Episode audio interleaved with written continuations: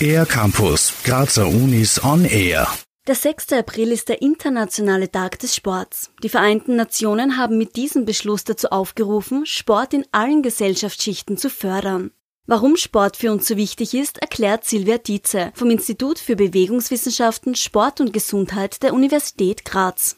Wenn Sie Ihre körperliche, geistige, soziale, mentale Gesundheit fördern möchten, ist regelmäßige Bewegung eine wirklich wirksame Maßnahme.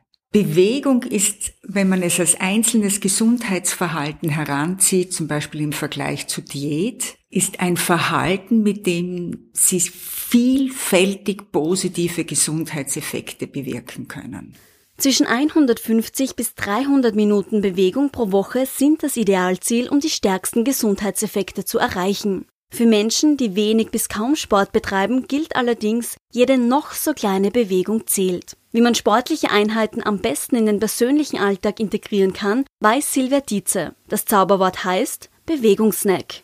Das bedeutet, dass man während des Arbeitsalltages schneller mal eine Treppe hinaufläuft oder zügig zu, einem, zu einer Station von einem öffentlichen Verkehrsmittel geht. Etwas mehr als ein Snack ist, wenn Sie zu Fuß oder mit dem Fahrrad zur Arbeit fahren. Da können Sie sehr viele Bewegungsminuten sammeln. Damit die Motivation und der Spaß am Sport langfristig erhalten bleiben, lohnt es sich, das Training auf die individuellen Ziele und Bedürfnisse anzupassen. Immer davon abhängig, was man mit dem Sport erreichen möchte. Wenn Sie sagen, ich möchte meine Fitness verbessern oder ich möchte für einen bestimmten Bewegungsevent mich vorbereiten, dann müssen Sie trainieren. Und trainieren heißt, dass man regelmäßig etwas macht mit steigender Intensität, um ein Ziel zu erreichen.